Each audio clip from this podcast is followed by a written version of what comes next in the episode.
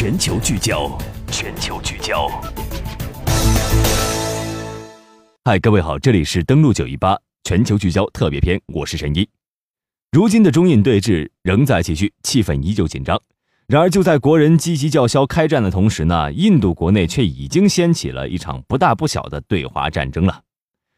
从前两天开始，一则令无数中国人气愤的视频在网上疯狂传播。这段视频呢，展示了印度一处街边一个个手机店铺上残破的广告牌，其中呢就有中国知名的手机品牌 vivo 和 oppo，当然旁边还是三星。而发布这个视频的人则宣称，这是印度人因为边境问题在报复中国人，所以砸了中国品牌的牌子。由于视频跟进热点，吸引眼球，引起不少微博争相转发。正所谓事出反常必有妖，如今呢，深知造谣比辟谣的难度小多了，所以为了稳妥起见呢，很多媒体都没有第一时间为网友推送这类消息。果不其然，就在昨天，这个首先观察者网就披露了这条视频就是谣言。根据报道，这则视频并不是发生在中印边境爆发冲突之后，更跟印度人报复中国毫无关系，而是印度的税收政策迫使包括中国在内的多家手机品牌都不得不自行拆除他们的一片片广告牌。根据这个印度政府的规定啊，但凡是个人店面的外部广告牌大过政府规定的尺寸，都要去政府申报，缴纳税收。而根据呢这个地段和广告牌大小。这个税收会占广告牌租金的百分之五到百分之二十之间，但是大部分印度零售店的店主虽然收到了三家公司的外部形象租金，但却没有政府申报纳税，所以呢，印度政府就找到这三家公司，要求他们缴纳税收。印度政府非常腐败，想要敲诈这三家公司，直接要求给巨额黑钱。但是从法律角度来说，不是这三家公司的责任，三家公司拒绝交钱，于是印度政府就出面。干脆把这些广告牌给拆了。说到这里，大家想必都明白了，这就是一场乌龙啊。正如常说的，现如今的中国互联网就是造谣动动嘴，辟谣跑断腿。有些无良媒体为了博取眼球，故意制造矛盾，引发网友转发，煽动仇视印度的情绪，可以说是毫无职业道德可言。但是我今天要讲的并不是辟谣，而是昨天真正发生在印度的一场抵制中国货的运动。只不过结果好像并不太友好。就在中印对峙二十多天，印度人民终于忍不住了，在距离藏南地区上千公里的孟买，一场抵制中国货的运动正在迅速发酵。根据《印度时报》的报道说，啊，孟买市一个校长是倡议学生们不要在学校使用产自中国的文具。文章说，该校长协会声称，负责孟买一千五百多所学校的事务。目前已经通过手机应用向学生和家长发送了这一提示，借此声援边境上的印度军人。为什么要抵制文具？原来当地的所有学校的学生使用的所有文具，包括橡皮、铅笔、钢笔，大都是中国生产的，印度本地产的非常少。就连该校长自己都认为，即使我们只能让中国从印度少赚走一点点钱，这也意味着我们做了自己该做的事儿。很快，这一提议就获得了广大印度网友的支持啊！不少网友纷纷献策，说用越南货代替中国货，这样咱们就不怕物资短缺了。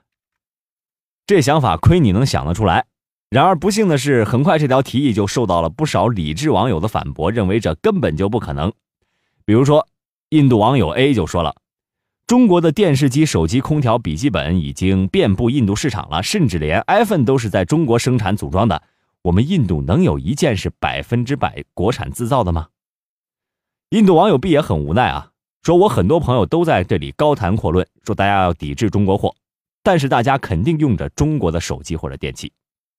印度网友 C 嘲讽说，如果抵制中国货，那么连印度板球和印度板球超级联赛都不能看了，因为这些比赛都是由中国公司赞助的。在这里特别要说明一下，印度有一项全民运动叫做板球，极具影响力。然而搞笑的是，印度板球国家队的赞助商并不是印度公司，也不是爱耐克、阿迪，而是咱们中国的智能手机公司 OPPO。正如如此多的冷水泼向印度的网友，不少人都打消了这股念头，因为他们知道，如今的印度根本就离不开中国。不少的网友都知道啊，印度抵制中国货已经不算大新闻了，几乎每年他们都要搞一次，可惜次次都是以失败告终。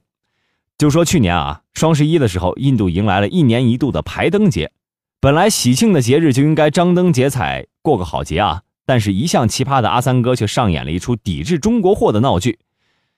据媒体报道说，在以往的排灯节期间，印度家家户户都要买彩灯和鞭炮等节日用品。印度商家早在三个月前就已经从中国进货来备战这个排灯节了，